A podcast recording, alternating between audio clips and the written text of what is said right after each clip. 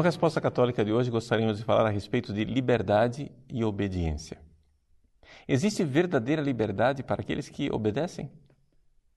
Para alguns, parece que não. E na realidade é exatamente o contrário. Só existe verdadeira liberdade quando se é obediente. Quando nós olhamos para a liberdade humana, nós temos que entender que a palavra liberdade, como muitas palavras do nosso dia a dia, ela é usada em vários sentidos diferentes. É um sentido analógico da palavra. Deixa eu explicar usando outra palavra. Imagine a palavra saudável. Você chega e diz assim: salada é saudável. Como é que você está usando essa palavra saudável? Veja, saudável, na verdade, é o corpo humano. Ou seja, o seu corpo é saudável quando ele não tem nenhuma doença. Mas você pega aquela palavra que, no sentido próprio, se aplica ao seu corpo, e por um sentido analógico, você aplica a salada. Por quê? Porque a salada proporciona a você um corpo saudável. Então, veja que a mesma palavra saudável é usada em dois sentidos bem diferentes. Um, o sentido próprio da palavra, o seu corpo saudável. Outro, num sentido derivado e analógico, que é a salada. Assim também a liberdade.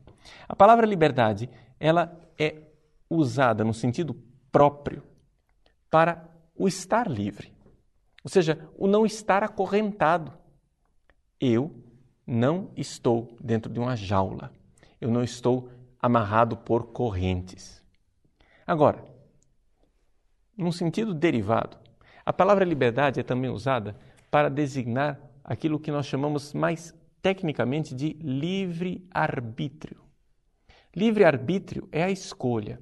Eu posso escolher entre tomar droga e não tomar droga. É uma escolha. Eu tenho o livre arbítrio. Mas atenção, eu não tenho a liberdade. Liberdade eu tenho para não tomar droga.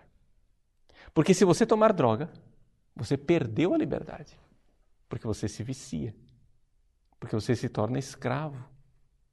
Então, veja que é necessário distinguir liberdade e livre-arbítrio. E as pessoas confundindo essas duas realidades terminam buscando uma liberdade falsa.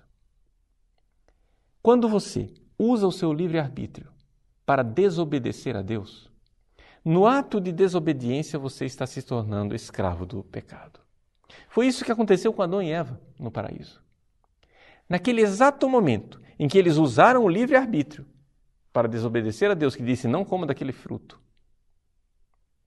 eles, a partir dali, se tornaram escravos do demônio e do pecado. E nós estávamos nessa escravidão até que Jesus veio nos libertar. Veja, nosso Senhor Jesus Cristo veio nos libertar dos grilhões da escravidão do pecado, com a sua graça, com o seu poder. Só Ele podia fazer isso. Porque o homem, ao escolher o pecado, ficou enjaulado, ficou preso, ficou refém por quê? Porque o pecado escraviza. Isso não é uma verdade dogmática inacessível. Isto é uma verdade dogmática que está aí dentro do seu coração. Basta você acessar o seu coração e você vai ver isso. Os pecados que você comete, eles viciam, eles escravizam.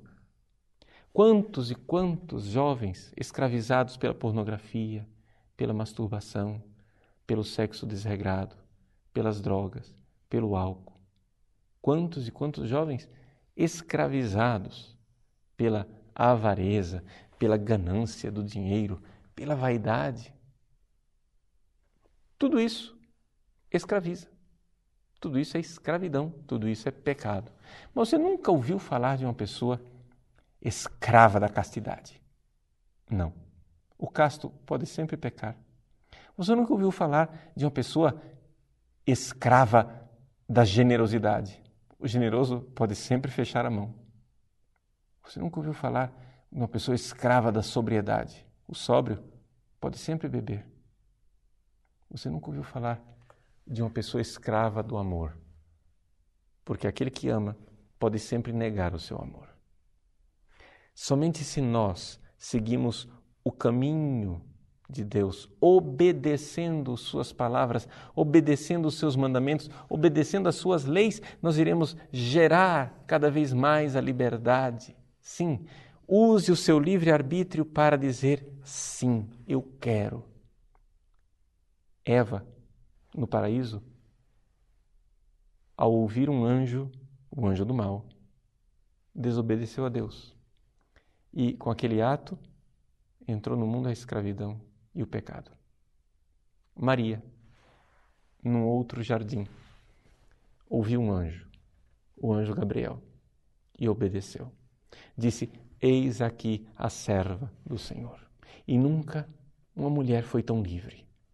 Nunca uma mulher foi tão absolutamente livre e desapegada. Por isso nós a chamamos de feliz. Ela é a bem-aventurada Virgem Maria. É a mais feliz de todas as mulheres. Por quê? Porque é a mais obediente de todas as mulheres. Você quer o caminho da felicidade? É o caminho da obediência. Essa é a verdadeira liberdade. Não existe verdadeira liberdade para os desobedientes, porque a desobediência só gera escravidão.